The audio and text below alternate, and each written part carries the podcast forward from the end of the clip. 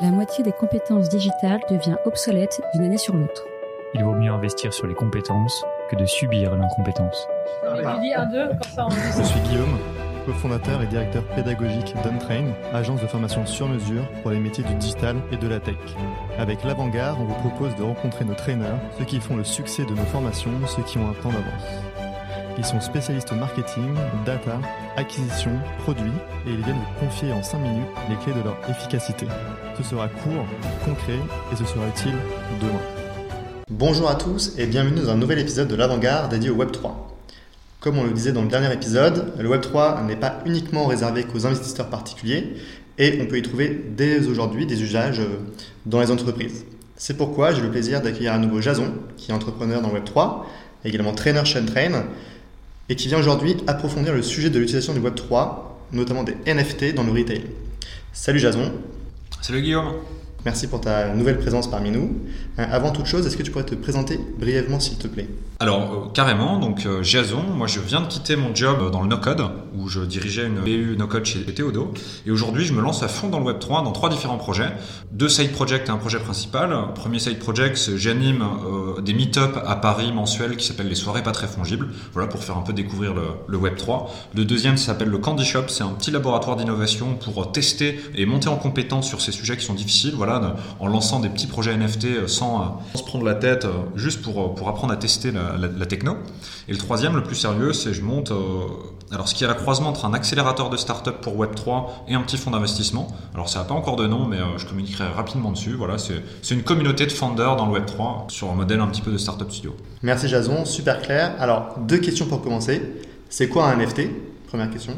Deuxième question, comment on peut utiliser ces NFT euh, pour, dans l'industrie du retail, améliorer le taux d'engagement client alors, un NFT, c'est un certificat de propriété, un certificat d'authenticité qui vit sur la blockchain Ethereum. C'est un élément atomique extrêmement malléable et il y a plein de différents use cases.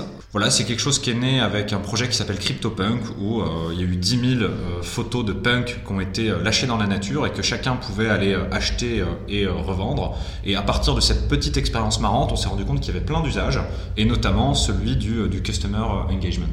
Alors du coup, concrètement, dans l'univers du retail, euh, un, petit peu l'industrie qui, euh, s'est positionnée le plus tôt sur euh, l'utilisation de ces NFT en entreprise, quels seraient les grands cas d'activation possibles avec ces NFT alors typiquement, le grand cas d'usage, c'est de faire du CRM, donc du Customer Relationship Management, c'est-à-dire que je suis un retailer, j'ai une base de consommateurs, en plus des biens physiques que je vais leur vendre, je vais pouvoir leur donner un bien digital pour tous mes acheteurs, c'est-à-dire un NFT, ou alors associer ce bien physique à un bien digital, euh, ce qui fait que euh, ce bien digital, je vais pouvoir l'utiliser ensuite. L'ensemble de mes consommateurs vont pouvoir participer à certains types d'événements, euh, parce que c'est seuls ceux qui possèdent le NFT. Le NFT va aussi jouer comme ticket d'entrée pour aller à certains événements. Il va aussi permettre d'accéder par exemple plus rapidement au service client. Aujourd'hui, c'est très utile par exemple sur le marché secondaire. Imaginons que j'achète une montre de luxe. Cette montre de luxe, euh, donc je suis dans la base client euh, du fournisseur, du retailer de montres. Ensuite, je vends sur le marché secondaire cette montre à quelqu'un d'autre. En fait, je vais aussi pouvoir lui transmettre le NFT, ce qui fait que, en plus de la montre, il aura aussi cette relation privilégiée qu'il aura avec euh, le retailer. Les marques vont continuer à pouvoir suivre euh, l'ensemble des, euh, de leurs clients, même sur le marché secondaire. C'est une sorte de certificat d'authenticité du produit en tant que tel?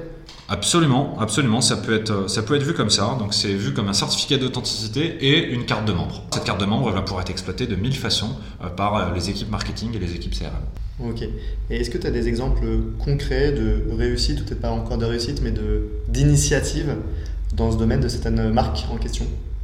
Alors, euh, je sais qu'il y a une start-up française qui s'appelle Ariani qui s'est spécialisée là-dedans, donc dans le fait d'associer des NFT à euh, des objets euh, physiques. Je crois que dans les montres notamment, il y a quelques belles histoires pour aller aussi lutter contre la fraude, etc. Ça permet de faire ces choses-là. Merci Jason. Donc un dernier conseil peut-être à partager ou des ressources à, à communiquer pour ceux qui nous écoutent? Oui, alors ceux qui veulent aller plus loin, moi j'ai une petite liste de lecture que je maintiens euh, à jour et qui est complètement publique. Et donc les meilleurs articles que je trouve sur les NFT notamment, je les ajoute systématiquement dedans. Et donc euh, on partagera le lien euh, avec ce podcast. Génial, merci beaucoup Jason pour ta présence aujourd'hui. Et je te dis à très vite pour un prochain podcast. Bah, merci de m'avoir invité, à bientôt.